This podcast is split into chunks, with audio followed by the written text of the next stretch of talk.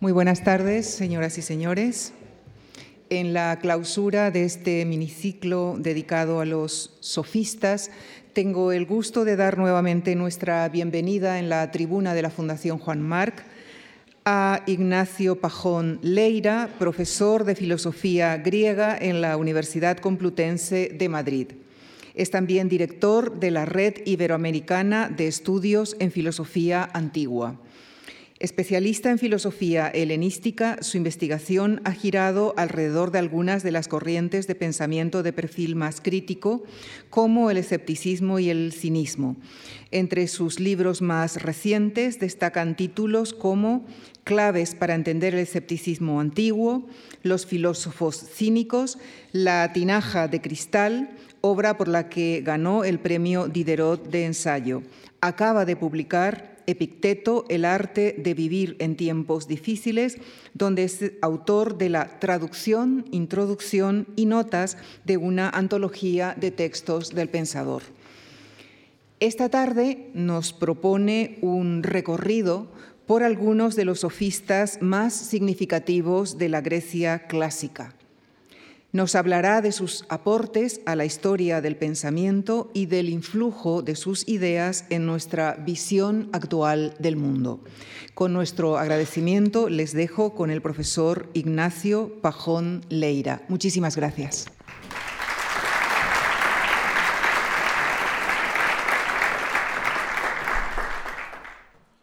Muchas gracias por la presentación.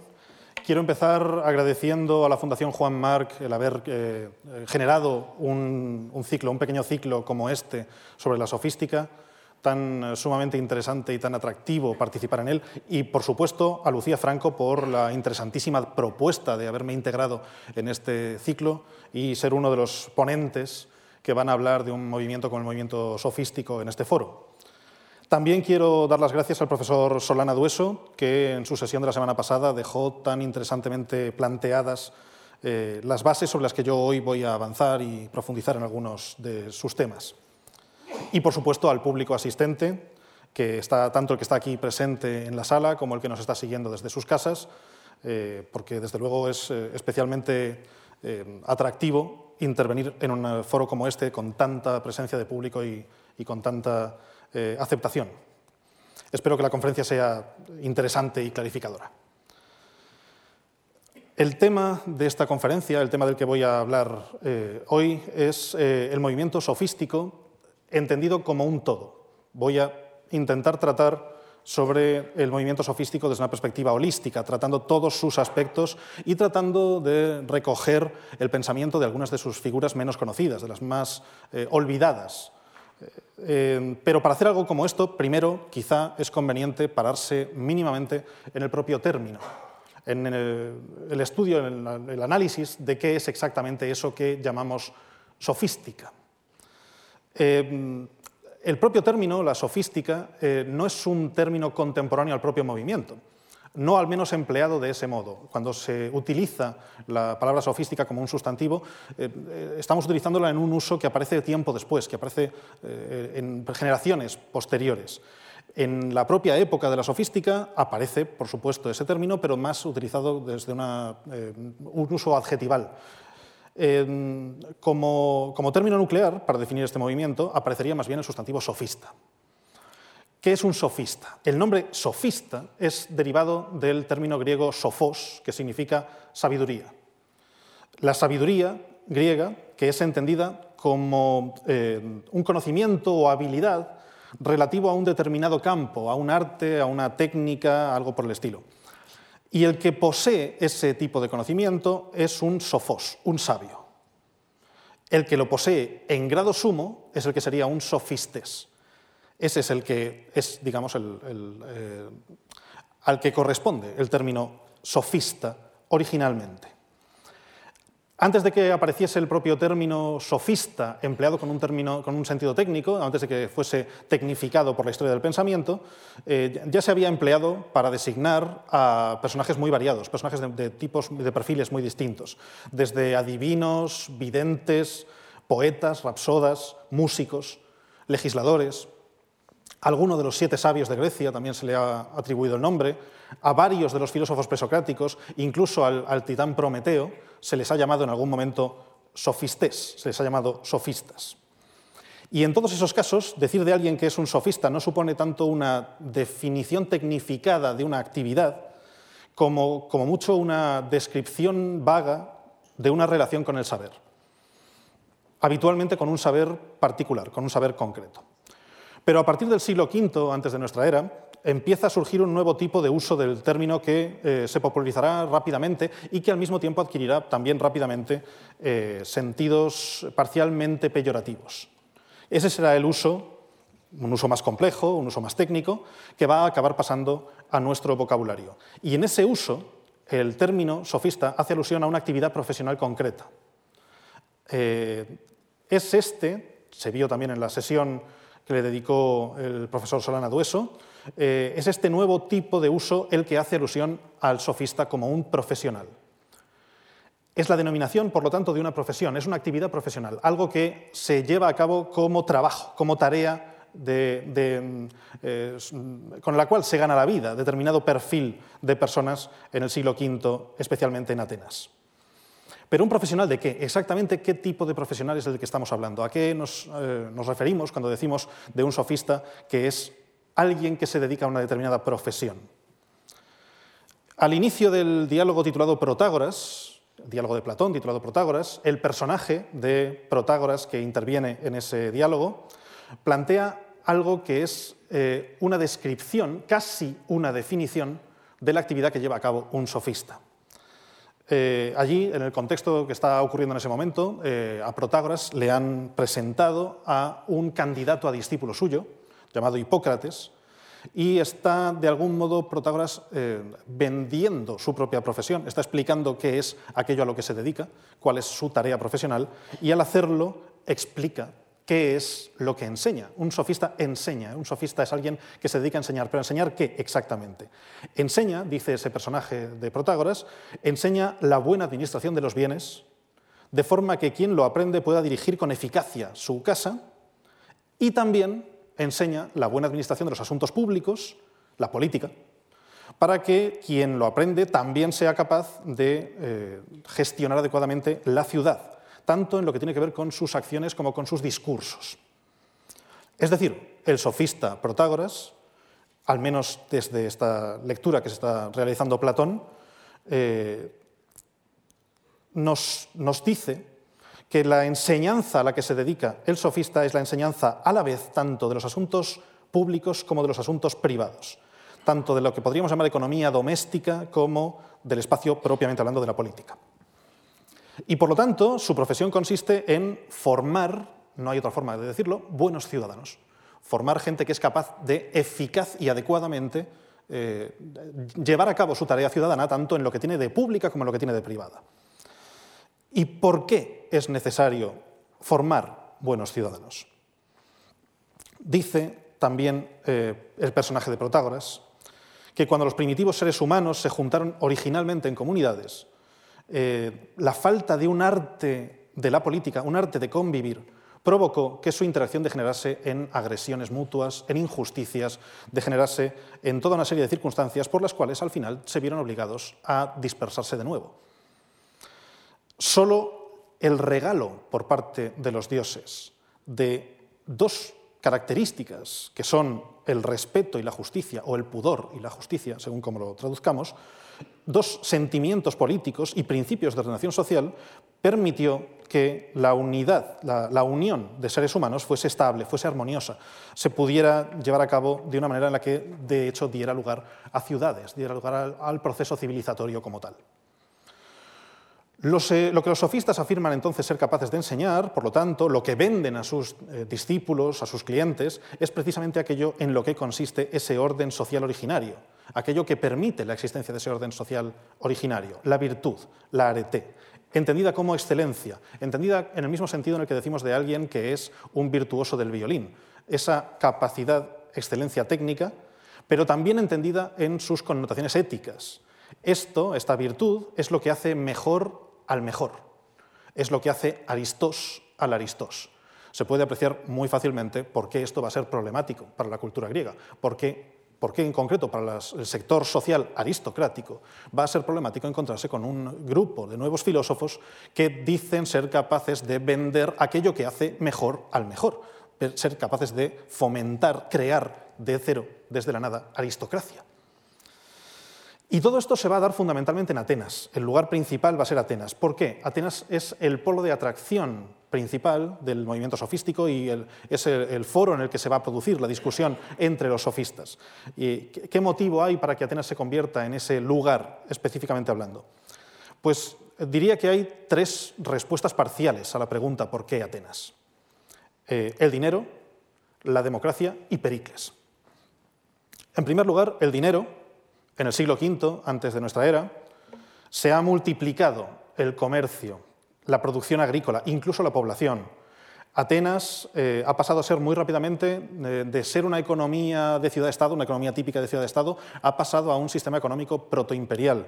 Eh, ha empezado a cobrar tributos a otras ciudades y ha ganado potencia económica con mucha rapidez. Y esa potencia económica siempre es una, surte un efecto llamada respecto de la cultura. Eh, es un polo de atracción cultural.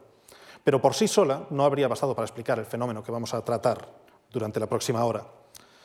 En segundo lugar, Pericles, figura histórica destacadísima, de una eh, primera importancia, no se puede negar la importancia de Pericles, eh, tiene una actitud muy favorable con respecto a los intelectuales. Es el estratego en ejercicio, prácticamente se puede decir que rige la democracia ateniense en su tiempo y cuenta además con un círculo próximo de artistas, pensadores, intelectuales, muy variado, en el cual se encuentra Damón, se encuentra Anaxágoras, se encuentra el escultor Fidias, quizá el dramaturgo Sófocles, Hipódamo de Mileto, que es un urbanista, Aspasia de Mileto, que es logógrafa y maestra próxima a la sofística, eh, y que de hecho acabará siendo su mujer, y como mencionó el profesor Solana Dueso, incluso Protágoras. Pericles conocía en mucha profundidad el pensamiento, la ciencia, el arte de su tiempo y era un gran orador. Y defendía ideales nuevos, ideales favorables a la creación artística e intelectual, cercanos a una inicial idea de progreso. Pero su presencia en la Atenas de la época tampoco nos permite explicar del todo el surgimiento del fenómeno del movimiento sofístico tampoco basta para explicar por sí solo la aparición de este movimiento. De lo contrario, si fuera sencillamente cuestión de una mayor disponibilidad económica y la presencia de alguien como Pericles, estaríamos ante algo que sería más o menos próximo al fenómeno del mecenazgo. Pero hay algo más, algo más como ambiente que de alguna manera va a demandar la aparición, el surgimiento de este tipo nuevo de intelectual que es el sofista, la democracia. La democracia que es en ese momento un experimento político. No solo ateniense, pero principalmente ateniense. Atenas es el gran ejemplo. Eh, que se rige por dos principios básicos. En primer lugar, que el poder político debe estar en manos de la gente, entendida como un todo. El demos, ese famoso demos, del que, por supuesto, al llamarlo todo, tenemos que matizar un todo en el que no están incluidos ni los extranjeros, ni los esclavos, ni las mujeres, ni los bastardos, ni los mestizos. Al final es un todo bastante reducido. Pero tenemos que entender qué queremos decir o qué querían decir ellos cuando entendían que eso es el todo al que corresponde eh, la noción misma de ser la ciudadanía. Son los hijos de ciudadanos, todos los hijos de dos ciudadanos, los que forman parte de ese conjunto social con independencia de su linaje, con independencia de su ascendencia, con independencia de ser eh, parte de la élite social o no, de ser ricos o pobres, etc. Todos tomados como un todo colectivamente, se entiende que son quienes tienen que regir el destino político de la ciudad.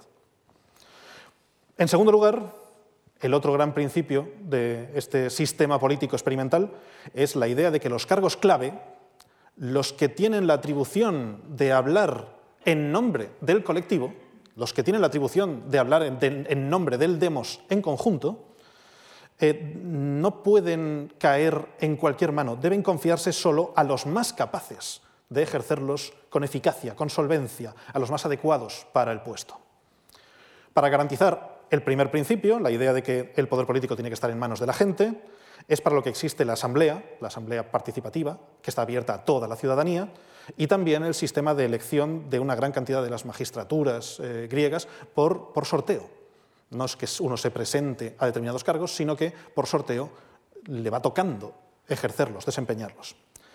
Y para garantizar el segundo principio, el hecho de que los cargos clave solo sean ejercidos por aquellos que están capacitados para ejercerlos adecuadamente, ese segundo principio, eh, el sistema de sorteo no puede aplicarse a cargos demasiado decisivos. Pensemos, por ejemplo, en cargos de tipo militar. No tendría sentido que la democracia griega hubiese planteado que a uno le toca ser almirante de la flota, si no sabe ni dónde está la proa y la popa de un barco. Tiene que de algún modo tener capacidad para poder desarrollar ese tipo de cargos. Así que eh, ese tipo de puestos esenciales para la propia pervivencia de la ciudad, que si cayeran en malas manos pondrían en riesgo la pervivencia de la ciudad, eh, deben estar, eh, ser elegidos mediante un proceso que incluya algún tipo de racionalidad, una participación de la racionalidad. De hecho, eso es lo que en última instancia sirve de base para la concepción misma de qué es la democracia griega como idea un sistema por el cual la racionalidad va a tener un papel, tanto en la deliberación política como en la elección de los cargos, y por eso la votación, la elección y la votación. Pero al mismo tiempo todo esto supone también la apertura del sistema político a dinámicas hasta entonces completamente desconocidas. Dinámicas en las que alguien puede subir y bajar por la escala social con mucha mayor facilidad que antes, y dinámicas en las que además eh, la palabra cobra un papel nuevo, cobra un papel que no había tenido hasta ese momento. Porque todo eso que se decide mediante el uso de la deliberación para que pueda entrar la racionalidad en ello, todo ello depende en gran medida de la capacidad de uso de la palabra. Eso es lo que va a determinar la aparición de la sofística. Los sofistas van a ser maestros de retórica, maestros de retórica que surgen como profesión precisamente porque ha surgido una especie de nueva eh, demanda laboral, una nueva oportunidad laboral, que es la oportunidad de enseñar a hablar de manera convincente a todos los participantes en este nuevo sistema político, que en última instancia son toda la ciudadanía de las ciudades, específicamente toda la ciudadanía de Atenas. El núcleo del movimiento sofístico va a consistir en la oferta de un nuevo nivel de educación a la cultura griega. Eso es justamente lo que los sofistas van a traer a Atenas, un nuevo nivel educativo, no entendido como un nuevo grado en la educación de la totalidad de la población, no una nueva, un aporte a la educación de masas, podríamos decir, sino específicamente orientado al único público que es razonable que pueda tener en la época. El público, que es el único público posible de la sofística, es la minoría de jóvenes más o menos acomodados que pueden dedicar parte de su tiempo a perfeccionar su capacidad para el uso de la palabra de cara a su participación en la estructura política de su ciudad. Y por lo tanto pueden emplear tiempo y recursos en su educación. Estos van a ser los discípulos, estos van a ser los alumnos de los sofistas. Y es el dinero de esos jóvenes, ese sector social, el que va a aparecer en, digamos, el mercado y va a generar esa nueva profesión, que es la profesión de sofista. Hasta entonces había existido, por supuesto, un sistema educativo, un sistema educativo interesante, eh, que tenía ya eh, las bases construidas de algunas materias, un sistema educativo que incluía, como dijo también el profesor Solana, eh, incluía la gramática, incluía algo de música, aritmética básica, gimnasia, pero ese proceso educativo terminaba a los 14 años. Solamente se, educaba una parte de la población, no era educación obligatoria y a los 14 años ya no había más educación hacia la que avanzar, no había más que obtener como enseñanza. Los sofistas van a venir, por lo tanto, a Atenas fundamentalmente a ofrecer algo así como educación para mayores de 14 años. Educación que va más allá de la educación mínima imprescindible.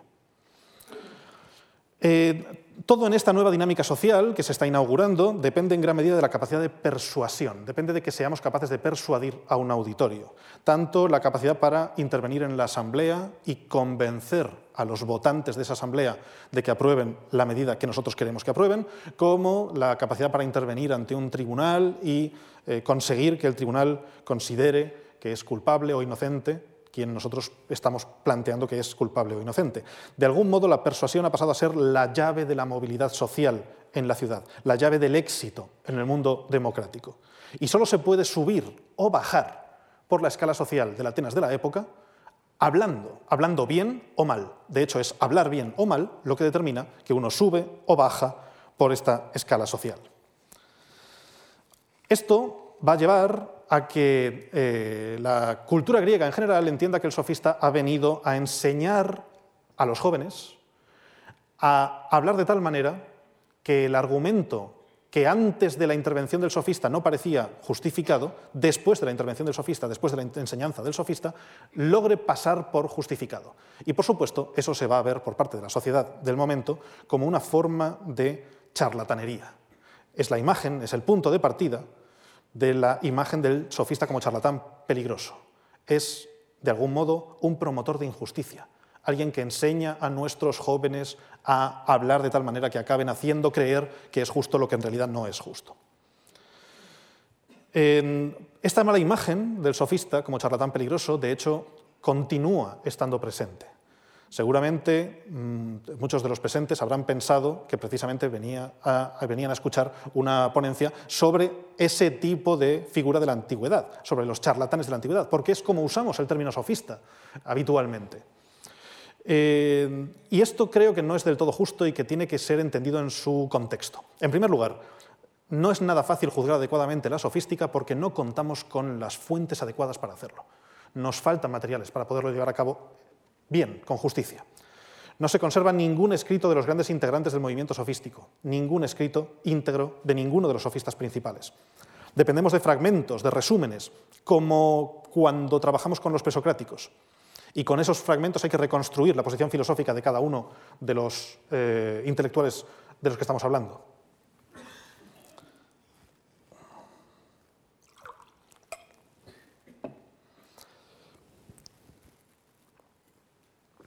Dependemos, por lo tanto, de fragmentos, dependemos de algunos textos que han llegado a nosotros parcialmente, dependemos de algunos eh, resúmenes concretos y dependemos muy fuertemente de Platón.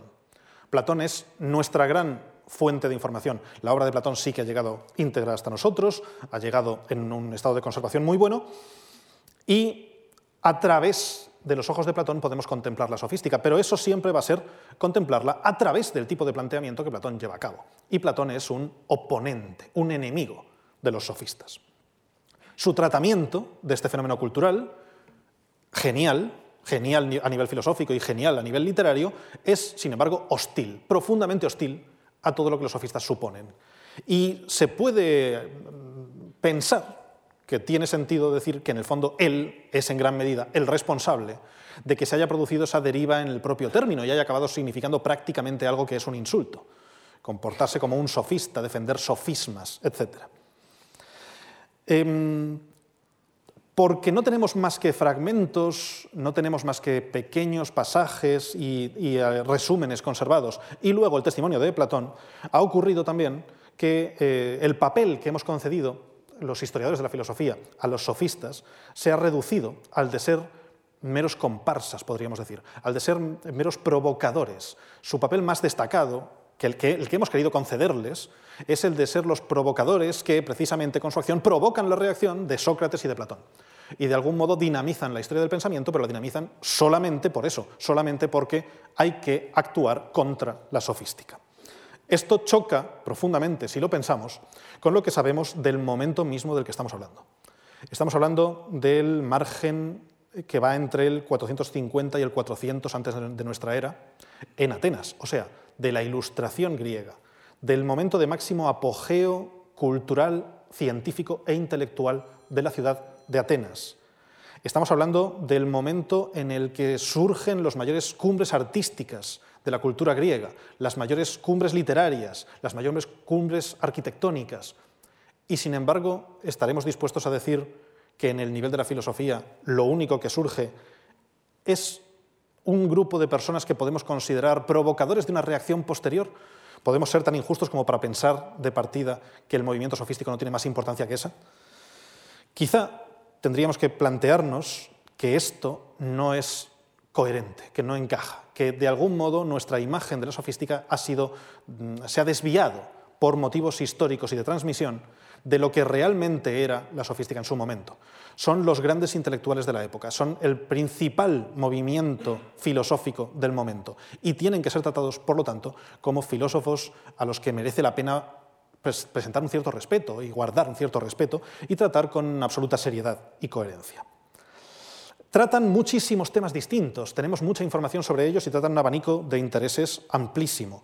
Problemas de teoría del conocimiento, teoría de la percepción, cuestión sobre la percepción eh, si, la percepción es infalible o no es infalible, si depende o no depende de lo natural, si es fuente de conocimiento o no, si es identificable con el conocimiento o no, etc.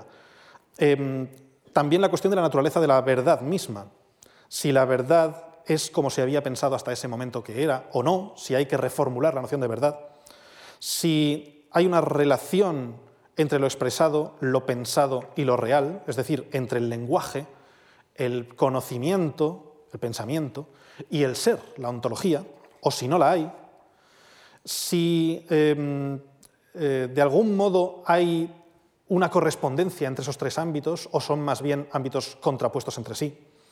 También lo que los eh, especialistas han llamado sociología del conocimiento, es decir, la determinación social o incluso étnica de lo que creemos se convierte en interés para los sofistas, hasta qué punto eh, nuestros orígenes determinan qué creemos verdadero y qué no. Un cierto antiprimitivismo muy interesante, un rechazo de la idea de que el pasado siempre es mejor y una postulación de una inicial idea de progreso humano, de la inicial eh, perspectiva de que quizá hay que contemplar la historia justo al revés, como un proceso hacia lo mejor. El problema que luego trataremos de alcanzar un mínimo conocimiento sobre los dioses también va a ser interesante para ellos. El problema teórico y práctico de vivir en sociedad, que lleva aparejado todo lo que atañe a la política, incluido, por supuesto, la fundamentación de la democracia, la naturaleza de la justicia, la organización del Estado, la obediencia a la ley, etc. El tema de la igualdad humana, en el que van a ser absolutos pioneros frente a eh, la visión tradicional que se asentaba sobre todo sobre diferencias, la diferencia entre el griego y el bárbaro, entre el noble y el plebeyo, entre el hombre y la mujer, entre el libre y el esclavo, ellos van a postular más bien una idea de igualdad que trata de derribar esas visiones tradicionales asentadas sobre diferencias asumidas. Además, la relación naturaleza-cultura, la relación entre lo natural y lo convencional, y la naturaleza enseñable o no de la virtud. De hecho, hay toda una serie de elementos que surgen de estos intereses intelectuales de los sofistas que van a, de algún modo, arraigar en el pensamiento contemporáneo. Una visión no inmanente de la verdad, una idea de progreso, un fundamento para la democracia, la posición misma del individuo en nuestra sociedad, la cuestión de la igualdad, el replanteamiento de para qué vale la educación, etc. Decíamos que los sofistas eh, se postulan ante la ciudad como maestros de virtud, como vendedores de virtud. Eh, esto va a suponer en primer lugar, una muy mala imagen de los sofistas. Se va a generar la tendencia a interpretar que de algún modo eh, hay motivos para desconfiar de aquel que trabaja vendiendo su trabajo intelectual, que em, de alguna manera no, no responden estos filósofos a la pureza con la que había sido tratado el tema de lo intelectual por parte de otros autores como Sócrates o como Platón. Sócrates y Platón habían eh, respetado esa pureza, no queriendo cobrar ni asociar ninguna clase de pago ni de retribución a su acción filosófica, a su acción intelectual y a su enseñanza, porque de algún modo eso permite garantizar que lo único que están buscando es la, perdón, es la verdad, que de algún modo solo se busca alcanzar la verdad. Esta idea ha calado profundísimamente en nuestra mentalidad y todavía, a menudo, pensamos que es un descaro por parte de los sofistas querer cobrar por su trabajo. Cosa que es bastante absurda en nuestro contexto actual, porque eso descartaría de la noción misma de filósofos, haría que considerásemos que no son filósofos, todos los posteriores, todos los que son posteriores y corresponden a la época en la que la filosofía ha sido profesionalizada como tal. Eh, de hecho, lo que tendríamos más bien que pensar con respecto al tema del pago es que precisamente lo que hicieron los sofistas es introducir una dinámica nueva con la cual eh, el trabajo intelectual pasa a ser algo que permite un sustento, permite sustentarse al que lo desarrolla. Si damos la razón a Sócrates y Platón y admitimos esa idea de la pureza del no cobrar, Solamente podrán dedicarse a la investigación aquellos que pueden no ganarse la vida, aquellos que ya la tienen resuelta, los ricos. Son los sofistas los que van a romper esa dinámica introduciendo un pago y permitiendo, por lo tanto, que cualquiera, sea rico o pobre, sea noble o plebeyo, sea incluso extranjero, como van a ser la mayor parte de ellos, pueda dedicarse a este tipo de tareas. Em, esta profesión, de alguna manera, además, va a hacer surgir ideas filosóficamente muy ricas, filosóficamente muy interesantes va a ser el caldo de cultivo en el que se va a generar el relativismo, desarrollado inicialmente por Protágoras, a raíz de esa famosa frase, el hombre es la medida de todas las cosas. También una nueva e interesante visión pragmática del lenguaje que va a surgir a raíz del filósofo Gorgias, del sofista Gorgias, y sobre todo una creación que podríamos decir que es una creación colectiva de todo el movimiento, una creación que se va a desarrollar por parte de todos los miembros de la sofística, que es la creación de la dualidad conceptual naturaleza-convención o naturaleza-cultura, que será esencial para la historia del pensamiento. Eh, esta contraposición, contraposición entre naturaleza y cultura, contraposición entre physis y nomos en griego, va a ser una de las más ricas, de las que más efectos culturales, intelectuales y filosóficos va a tener eh, en el futuro. Physis, naturaleza, es entendido básicamente como aquello que no varía, que de algún modo se da por sí mismo en la naturaleza. Y nomos, convención, como aquello que es acordado por nosotros, que hemos nosotros introducido en el mundo, sin nosotros no estaba en el mundo. La primera, la primera noción, la noción de naturaleza, implica una descripción del mundo, por tanto. La segunda, una prescripción de un comportamiento. La oposición entre ambas nociones es uno de los grandes núcleos del pensamiento sofístico. Como afirma Tomás Calvo, la oposición physis-nomos constituye sin duda una de las grandes creaciones de la filosofía griega. Con ella se crea un instrumento de reflexión crítica aplicado a la cuestión del origen y valor de las leyes de las normas morales. Todos los sofistas afirmaron que esta contraposición se da, todos los sofistas estuvieron de acuerdo, es de lo poco en lo que todos los sofistas están de acuerdo, en que de algún modo hay una contraposición entre el carácter natural y el carácter convencional de algo. O sea, que el carácter principal de la convención es su no naturalidad. Pero no todos interpretaron esta noción del mismo modo. He traído un eh, pequeño esquema para poder regirnos y para poder guiarnos eh, respecto de estas interpretaciones. Un esquema que he obtenido, eh, extraído del libro Prehistoria del anarquismo de Ángel Capelletti, que lo trata de una manera muy interesante. Dice Capelletti que hay sofistas que son partidarios del nomos y sofistas que son partidarios de la fisis, o sea, sofistas partidarios de la convención, de la ley, del acuerdo social y sofistas partidarios de la naturaleza por sí misma. Y además que de esos segundos, de los sofistas partidarios de la naturaleza, hay también dos grupos. Aquellos sofistas que interpretan la naturaleza como fuerza y voluntad de dominio y por lo tanto extraen de ello consecuencias políticas, y los que la interpretan como igualdad y libertad y extraen, de hecho, las consecuencias políticas opuestas. Así que tendríamos tres grupos un primer grupo, el de los partidarios del nomos, que Capelletti eh, atribuye fundamentalmente a Protágoras, el gran defensor y fundamentador de la democracia. Un segundo grupo, el de los sofistas que defienden la visión de la naturaleza como fuerza, como elemento para el dominio, que estaría formado fundamentalmente por Trasímaco, Critias y Calicles. Y un segundo grupo, el de los un tercer grupo, perdón, el de los eh, que interpretan que la fisis, que la naturaleza es algo que defiende y justifica la igualdad natural de todos los seres humanos, que estaría formado por Antifonte, Hipias y Alcidamante. Bien, estos son algunos de los principales sofistas, pero no todos. De hecho, con la clasificación que lleva a cabo Capelletti todavía nos quedarían algunos más por tratar, que sería muy interesante que discutiéramos rápidamente al menos, que discutiéramos con cierta rapidez. Eh, los dos más conocidos y los dos más importantes, sin ninguna duda, son Protágoras y Gorgias, pero ya se han tratado en la sesión anterior, así que los trataré con cierta rapidez.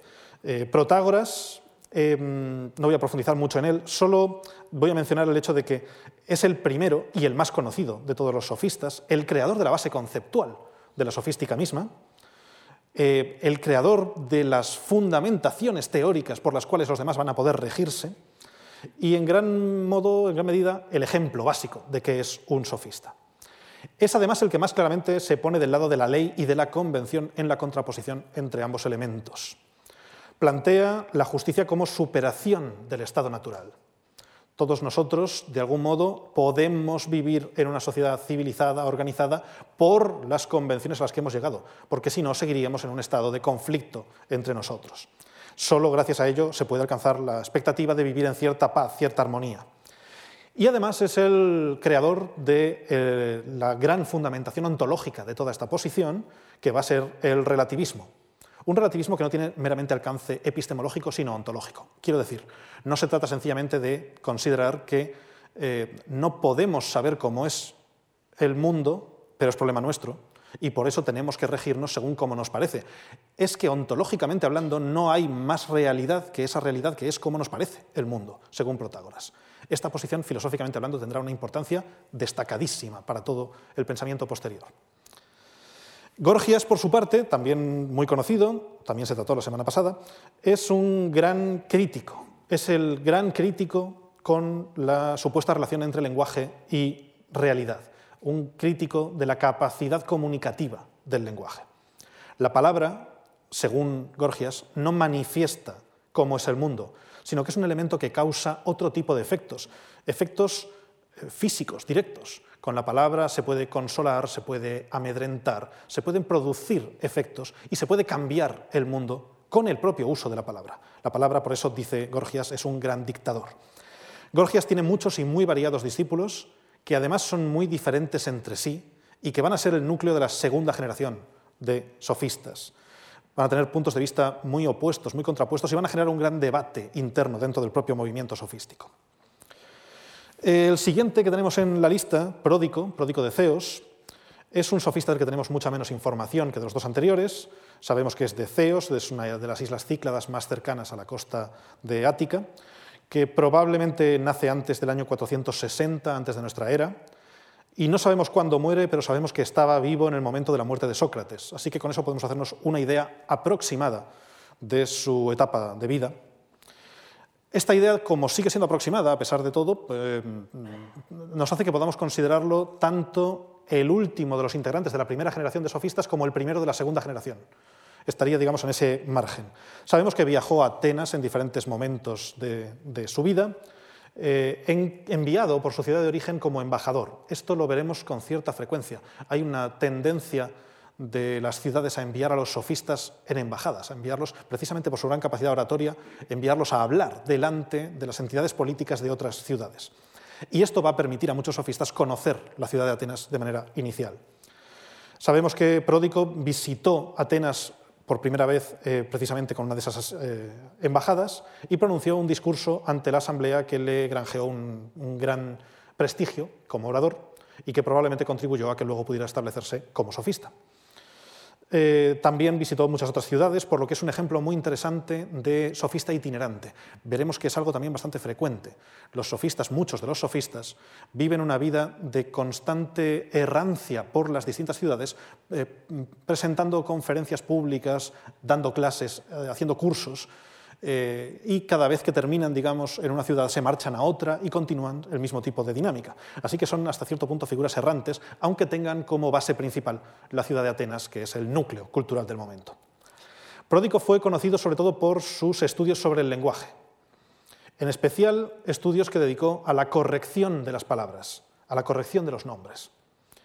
Al menos una, obra, una parte de su obra se dedicó a tratar problemas de sinonimia, proponiendo una tarea para la filosofía, que era la tarea de distinción de las palabras o de búsqueda del uso recto de los términos, que podemos entender como un primer paso en la búsqueda de un lenguaje analítico primario, algo que Kerfer señala que puede ser entendido casi como un antecedente de Wittgenstein.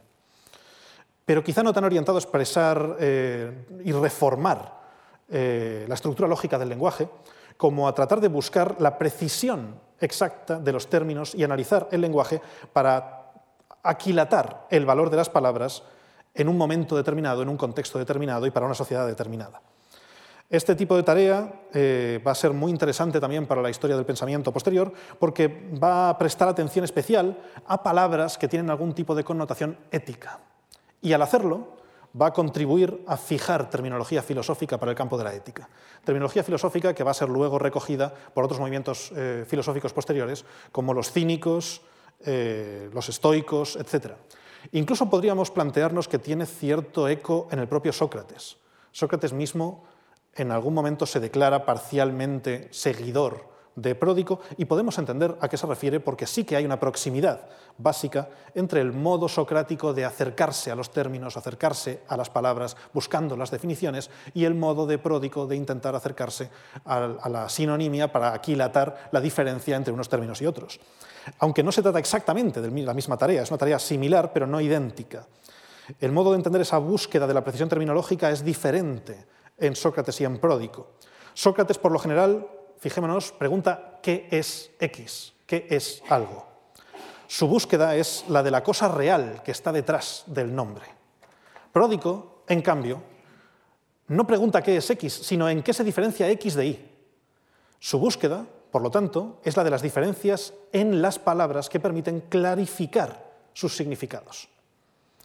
Escribe además un texto conocido como Apología de Heracles en la encrucijada, del que conservamos un resumen eh, realizado por Genofonte y nos podemos hacer una idea aproximada de lo que defiende en él, en el que se plantea eh, cómo enfocar esa, esa contraposición de naturaleza y cultura. Para Pródico, ambas, naturaleza y cultura, exigen la práctica de la virtud. La naturaleza porque eh, la consecuencia del placer y la alegría tienen que basarse, la consecución, perdón, del placer y la alegría tienen que basarse en una conducta ordenada, virtuosa, de algún modo. Y la convención también requiere de la virtud porque a través de la virtud es como se alcanzan los honores y el respeto de los conciudadanos, según él. De este modo, Pródico podríamos considerar que es alguien que trata de conciliar las dos nociones, conciliar naturaleza y convención. Eh, quizá Además, entendiendo que lo que busca es específicamente eh, que se entienda, que se busque, que se saque de ello eh, beneficio. ¿Cuál es exactamente el beneficio que se obtiene de una o de otra? Por lo tanto, un antecedente parcial del utilitarismo, podríamos decir. Antifonte, el siguiente filósofo, es eh, alguien cuya identificación es muy polémica. Es muy difícil decir si se trata de una persona o varias. Es posible que haya habido varios antifontes distintos. Y además eh, conservamos una alusión a un antifonte retor, un antifonte orador y un antifonte sofista. Además de eso, el antifonte sofista, que es el que tendríamos que hablar aquí, eh, conservamos alusiones suyas probablemente pertenecientes a tratados diferentes, en las que parece sostener, teorías contrarias entre sí. Así que es muy difícil tratar de resumir de algún modo la filosofía de Antifonte. Me voy a centrar sobre todo en eh, el libro sobre la verdad que escribe, específicamente en la segunda parte de ese libro. La primera parte estaría dedicada fundamentalmente a cuestiones de filosofía natural, cuestiones de naturaleza, y en la segunda es en donde trataría cuestiones legales. De hecho, de fundamentación de lo legal. Dice ahí Antifonte que frente a la libertad que supone lo natural, las leyes son una especie de cadenas. Esto me resulta muy interesante de tratar. Según él, todas las diferencias de clase, las diferencias que hay entre nobles y plebeyos, entre ricos y pobres, entre griegos y bárbaros, no están fundadas en ninguna característica natural. No son más que meras convenciones y como tales pueden ser rechazadas. Mejor incluso, deben ser rechazadas. Eh, dice literalmente, a los hijos de padres nobles los respetamos y cuidamos, pero a los de origen humilde ni los respetamos ni los cuidamos. En esto nosotros nos comportamos como bárbaros, porque por naturaleza estamos hechos para ser todos, desde todo punto de vista, iguales. Una primera afirmación tajante del igualitarismo. Además, según él, las leyes ni siquiera sirven para proteger a quien la cumple. Eh, solo actúan una vez que el daño ya se ha realizado. Así que no son capaces realmente de proteger, según su visión de lo legal. Considera que actuar contra las pautas de la naturaleza siempre supone un perjuicio real, tanto si nos ven hacerlo como si no. Pero actuar contra la ley, curiosamente, solo supone un perjuicio si nos pillan. Así que de algún modo hay una diferencia esencial entre el actuar en contra de ambas que manifiesta que la ley no está justificada y la naturaleza sí. La ley es además incapaz de garantizar el ideal de justicia y a menudo incluso impone comportamientos perjudiciales para, para que ese ideal llegue a lograrse. El ordenamiento jurídico es insuficiente y hay que anteponer lo natural, entendiéndolo con un matiz que supone la defensa de la vida, la defensa del placer, la defensa de la vitalidad, etc. Muy interesante el planteamiento de, eh, Antifonte, pero quizá todavía lo es más el de Hipias. Hipias, que nace alrededor del 443 antes de nuestra era, en, Élide, sabemos que también fue embajador, que representó en muchas ocasiones a su ciudad en diferentes lugares, eh, por causa de su gran capacidad retórica y oratoria. Sus conciudadanos lo elegían para ese cargo con, frecuencia. Y además sabemos que tenía una prodigiosa memoria, conocimientos enciclopédicos y que cultivaba, ejercitaba esa memoria, la mantenía en el mejor estado posible a través de constantes ejercicios mnemotécnicos, lo que le llevaba a defender que podía repetir una lista casi interminable de nombres con haberla oído solo una vez. Bien, eh, esa memoria será una de las características que le llevarán a ser el sofista que fue, pero además de eso tiene tesis filosóficas profundamente interesantes. Escribió, escribió mucho, escribió de todo, de hecho, escribió poesía, ditirambos, tragedias, Impartió cursos de todo tipo, materias muy variadas, desde astronomía, matemáticas, mitología, incluso clases sobre pintura y escultura. Y practicó las matemáticas, tanto que de hecho su nombre ha quedado profundamente unido a la historia de la matemática. Platón lo convierte en personaje de importancia, personaje principal, de dos de sus diálogos, conocidos como el Hipias Mayor y el Hipias Menor, y personaje secundario de otro diálogo más, que es el titulado Protágoras. En el Hipias menor, Platón relata que todo cuanto en ese momento, en ese diálogo, en ese pasaje concreto, todo cuanto Hipias lleva puesto, todo cuanto lleva consigo, lo ha hecho el propio Hipias, incluyendo su ropa, su calzado, el anillo que lleva puesto y también sus discursos, sus razonamientos, o sea, todo lo que lleva físicamente consigo y lo que lleva intelectualmente consigo. Esto convierte a Hipias en un autarca, alguien que es capaz de, eh, de alguna manera, gestionar y proveerse de lo que necesita, de todo cuanto necesita en todos los sentidos. Algo que será el punto de partida del ideal que luego abrazarán como suyo los cínicos. Si pensamos en la figura famosa de Diógenes el cínico, es también alguien que trata de ser capaz de proveerse de todo y por lo tanto no necesitar nada. Bien, pues el punto de partida lo encontramos planteado precisamente en este sofista, en Hipias. También es muy interesante su posición respecto de la contraposición entre naturaleza y convención o ley. Aunque aparece expuesta principalmente en, el Protágoras, eh, la podemos rastrear en diferentes lugares. Allí, en el Protágoras, Hipias defiende que la ley es el tirano de los hombres que fuerza a actuar en contra de lo natural. Y, sin embargo, todos los miembros del género humano, de algún modo, nos encontramos mutuamente relacionados por naturaleza. Todos somos hermanos, parientes entre nosotros por naturaleza. De este modo, Hipias interpreta la fisis, la naturaleza, como una tendencia hacia la amistad recíproca y la convención como la causa de las injusticias eh, y las desigualdades. La ley, la convención, es la tirana que nos fuerza a llevar a cabo actos contrarios a la naturaleza, que sería concordante, que sería armónica. Y por eso lleva a los que somos semejantes en naturaleza a luchar en enemistad recíproca unos contra otros. En otro pasaje, eh, formula una especie de teoría del contrato social. ¿Por qué entonces existe la ley? La naturaleza es la fuente real de las obligaciones humanas y debe ser preferida a la ley escrita. La ley es el conjunto de las normas que los ciudadanos, en virtud de un pacto, han puesto por escrito, fijando de este modo lo que se debe hacer y lo que no se debe hacer, mientras que la naturaleza responde a lo que de hecho se hace, a lo que de hecho es el propio eh, contenido natural de la vida misma. Así que, de algún modo, las leyes no escritas derivan de lo natural, mientras que las escritas son el producto de un mero acuerdo convencional. Bien, Alcidamante, que aparece en la lista justo detrás, es un sofista al que casi no voy a tratar porque apenas sabemos nada de él. Es muy poco conocido, tenemos muy poca información. Eh, fue discípulo de Gorgias, es uno de los ejemplos más claros de sofista partidario de interpretar la naturaleza como libertad e igualdad, pero nos falta información para poder profundizar en detalle define la filosofía como una catapulta contra la ley, es decir, hay que utilizar, según él, la filosofía para derribar las convenciones sociales, para derribar las leyes, los acuerdos, todo aquello que no está arraigado sobre lo natural, y afirma que Dios hizo libres a todos los hombres, a ninguno la naturaleza lo ha creado esclavo, lo que supone la primera eh, declaración tajante contra la esclavitud, la primera declaración tajante contra la legitimidad de la asunción de que tiene que haber personas que sean libres y personas que sean esclavas. Luego tendríamos ya a algunos de los representantes principales de la otra tendencia interpretativa, de la tendencia interpretativa que eh, ve en la naturaleza más bien un fundamento para un derecho natural del más fuerte. El más importante de ellos es Critias, el que aparece en primer lugar, una suerte de político sofista, eh, muy llamativo, su figura supone una mezcla de lo práctico y lo teórico, es a la vez un hombre de acción y un pensador teórico dedicado a postular teorías fundantes de su propia acción. Es además el tío abuelo de Platón, eh, descendiente directo, descendiente del legislador Solón y uno de los interlocutores más habituales de Sócrates en los diálogos platónicos.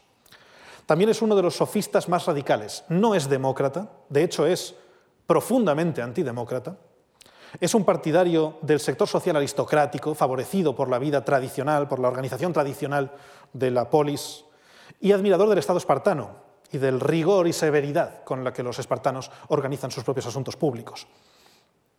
Fue, de hecho, uno de los 30 tiranos, de la famosa tiranía de los 30 tiranos, y murió en el año 403 luchando contra los demócratas, luchando contra los partidarios de la democracia. Su obra es muy extensa, pero mm, ha llegado hasta nosotros de manera solo fragmentaria, muy escasa.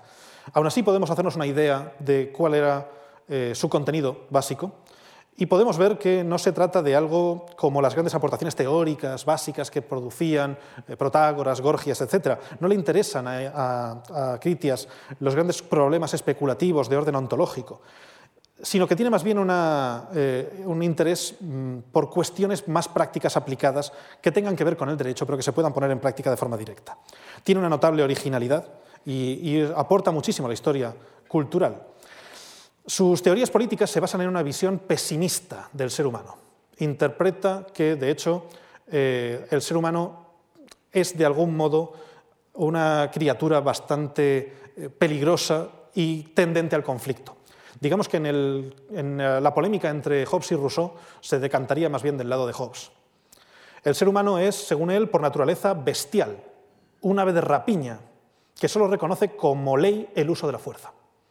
La vida en sociedad es vida entre bestias de este tipo y solo es posible gracias al castigo que impone el imperio de la ley. Solo gracias al castigo no nos aniquilamos unos a otros, incluso dentro de la estructura social.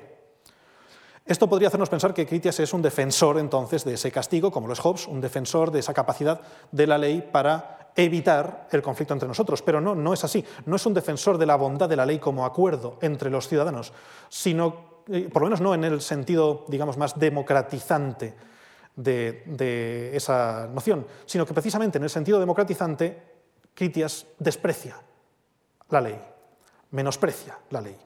Dice que la ley no es sólida, que es de hecho menos sólida que una personalidad fuerte y que por lo tanto tendría que ser preferida la vigencia como herramienta para el gobierno de una personalidad fuerte frente a una ley aprobada.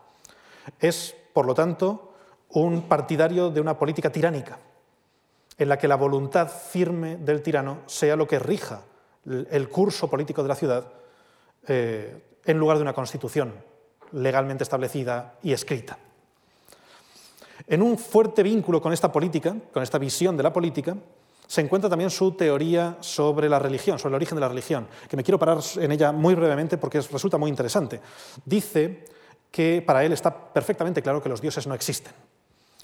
No son más que una mera creación humana, una mera creación orientada a hacer posible la convivencia social. Alguien en algún momento los inventó para eso.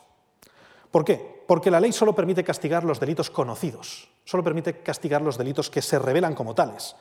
No basta, por lo tanto, para hacer que los integrantes de una sociedad dejen de cometer delitos, dejen de cometer actos injustos contra otros, sino solo para que intenten hacerlos sin que nadie lo llegue a saber, sin que nadie les eh, pille en el acto.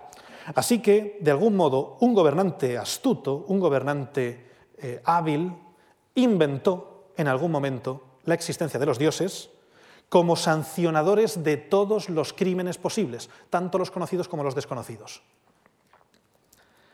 Estas divinidades lo saben todo y pueden castigarlo todo.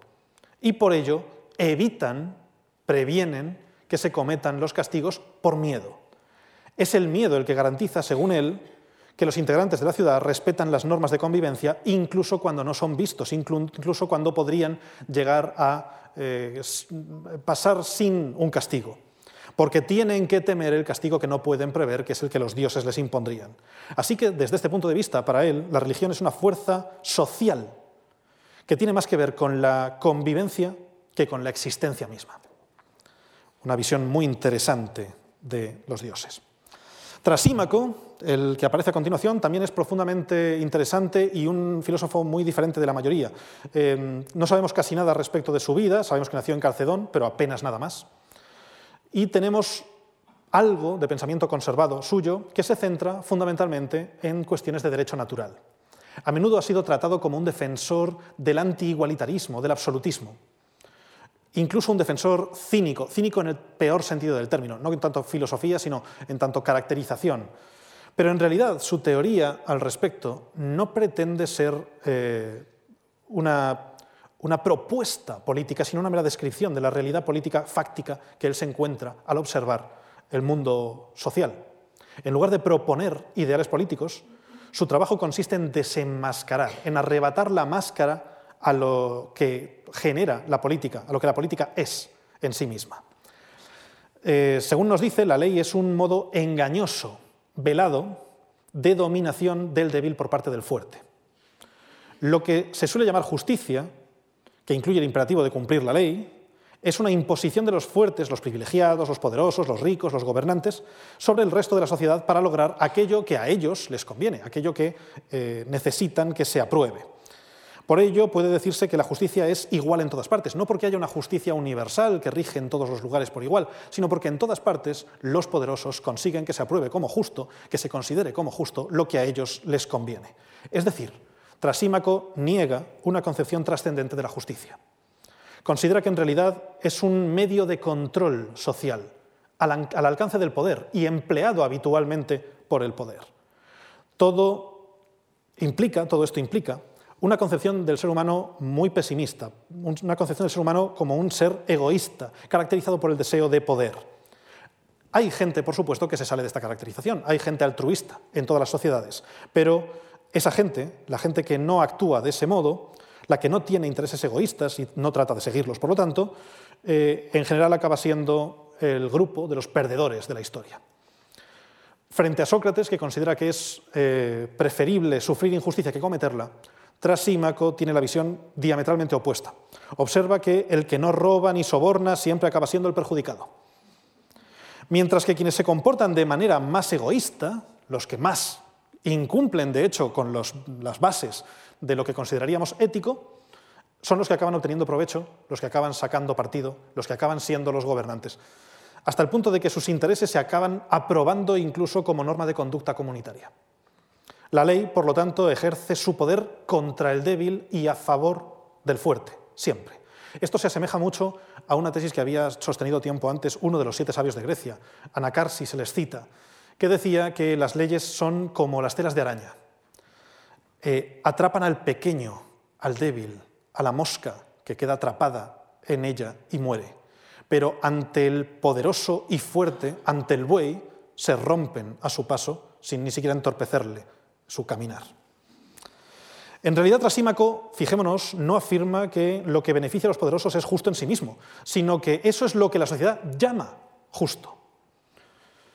O sea, no se trata de exponer, definir o proponer un valor ético, sino de descubrir un hecho, una situación de facto, que Trasímaco observa que se da, nos guste o no, nos parezca buena o mala, y que tenemos que ser conscientes de ella. Quizá entonces no seamos del todo justos al incluir a Trasímaco, como hace Capelletti, en la lista de los eh, sofistas anti-igualitarios y absolutistas, sino que más bien tendríamos que considerar que es algo así como un descriptor de la realidad política de su tiempo, sin una toma de partida ni por un lado, partido, ni por un lado ni por otro en la contraposición entre eh, naturaleza y convención y en la disputa sobre si la naturaleza tiene que ser entendida como fuente de algo eh, igualitario o desigualitario. En el fondo es algo similar a lo que ocurre con Maquiavelo, que acaba precisamente considerado socialmente a menudo como un defensor de aquello que no está haciendo otra cosa que describir. Tenemos la posición de Calicles, que aparece justo a continuación, eh, que no es exactamente un sofista, sino más bien un cliente de un sofista, que sí que eh, muchas veces se ha confundido con la de Trasímaco y se asemeja mucho más a ese anti-igualitarismo. Calicles es un político del que no sabemos si refleja una figura real o no, si es histórico o no, y que aparece en el Gorgias de Platón, defendiendo que eh, las leyes y los valores éticos mismos son la herramienta con la cual la masa de los débiles coarta la libertad de los fuertes. Esto sí que sería claramente esa posición anti-igualitarista. Pero, insisto, no estamos seguros de si podemos colocar a Calicles en la lista de los sofistas o no. Estaría también en la misma eh, línea eh, de sofistas poco conocidos, Geníades, del que apenas sabemos nada, sabemos que es natural de Corinto, que forma de algún modo un nexo entre sofística, escepticismo y cinismo, y que según Sexto Empírico llegó a negar que existiera ningún criterio de conocimiento y a defender que todo es falso. Y luego tenemos dos textos que han llegado hasta nosotros, pero que no tenemos forma de atribuirlos a ningún autor concreto, que son el Anónimo de Jámblico y el texto de los Diso y Logoi, eh, dos textos que son un resumen y un pequeño tratadito de sofística, pero del que desconocemos quién fue el autor ni, ni eh, en qué línea habría que insertarlo. Así que no los voy a tratar de manera específica. Em, como aportes de la sofística, tenemos que decir que hay una serie de elementos muy importantes que han calado en la cultura eh, occidental en general y en nuestra sociedad contemporánea muy específicamente. En primer lugar, por ejemplo, la idea de progreso, que es esencial para la modernidad, aunque vaya a ser luego muy puesta en cuestión, muy profundamente puesta en cuestión la historia entendida como un progreso hacia lo mejor, una historia de la civilización que mejora constantemente, es en cierto modo una invención de los sofistas. Son los sofistas los primeros en plantear de esta manera el recorrido histórico. La visión relativista de la verdad también sería eh, algo del mismo tipo, nuclear hoy en día. Vivimos en una sociedad que es profundamente relativista, eh, se basa en la idea de que la verdad no es una entidad intersubjetiva y universalmente válida, sino que depende de cada uno de nosotros. Esto merecería un tratamiento específico que, por supuesto, no tengo tiempo para desarrollar hoy aquí, pero que conlleva eh, aportes muy interesantes como forma de contribuir a la fundamentación de una sociedad plural, pero también ciertos peligros que tienen que ser, eh, tenemos que estar conscientes de ellos. la visión relativista del mundo también puede acabar en un tipo de sociedad que es hasta cierto punto problemática. Un ejemplo muy interesante sería la noción misma de posverdad, tal y como ha surgido en épocas recientes. También sería un aporte interesante suyo la posición central del individuo, el hecho de que el individuo cambie de lugar. Hasta ese momento eh, Grecia había sido una, una comunidad muy colectivista. Lo nuclear eran las ciudades y los ciudadanos eran una parte de la ciudad. Al aparecer los sofistas, digamos que el individuo cobra un nuevo papel, un nuevo papel mucho más central en la estructura social. La cuestión de la igualdad sería uno de los aportes más destacados, más importantes. Sin ningún género de duda, son los pioneros en el planteamiento de la igualdad, precisamente por lo que hemos tratado respecto de su visión de la distinción entre lo natural y lo cultural. Si las desigualdades están enraizadas en convenciones sociales y no en elementos naturales, hay motivos muy importantes para ponerlas en cuestión e incluso para intentar erradicarlas. La crítica social es, por tanto, posible e incluso necesaria. Y los sofistas serían, en ese sentido, pioneros en su planteamiento. Y sobre todo, quizá lo más importante de todo, el fundamento mismo de la democracia. Protágoras tiene una importancia decisiva en la historia del pensamiento político en este sentido, tan decisiva que Kerfer llega a decir que no es posible exagerarla, que es imposible pasarse a la hora de valorarlo. Es el formulador, por primera vez en la historia, de una base teórica para la democracia participativa. ¿Por qué tiene sentido, según él, regirse democráticamente? No porque todo el mundo tenga la misma capacidad política, o sea, igual de justo, sino porque no hay nadie que carezca por completo de esa capacidad. O sea, todos tenemos al menos un poco de capacidad política, un poco de, capacidad para participar en esa política democrática. Todos los seres humanos, a través del proceso educativo que han vivido desde niños, en el seno de la familia, de la escuela, de la calle, de la vida social misma, han adquirido algún grado de conocimiento político. Y por ello, todo el mundo tiene algo que aportar al debate político en la comunidad, por poco que sea. Por eso, todo el mundo tiene que tener voto, todo el mundo tiene que tener voz. Para dar espacio a esa pluralidad de voces es para lo que se crea la Asamblea misma. Es el resultado de la discusión eh, la, discusión en la que todo el mundo tiene que participar de algún modo, todo el mundo tiene que poder aportar su voz, y esa es la que ha de ser luego calibrada, de manera que eh, cada voz aporte lo que tiene que aportar de justicia y se descarte lo que aporta de injusticia, para que después de ese proceso la decisión política, racionalmente argumentada y discutida, sea justa, es decir, beneficiosa para la comunidad social.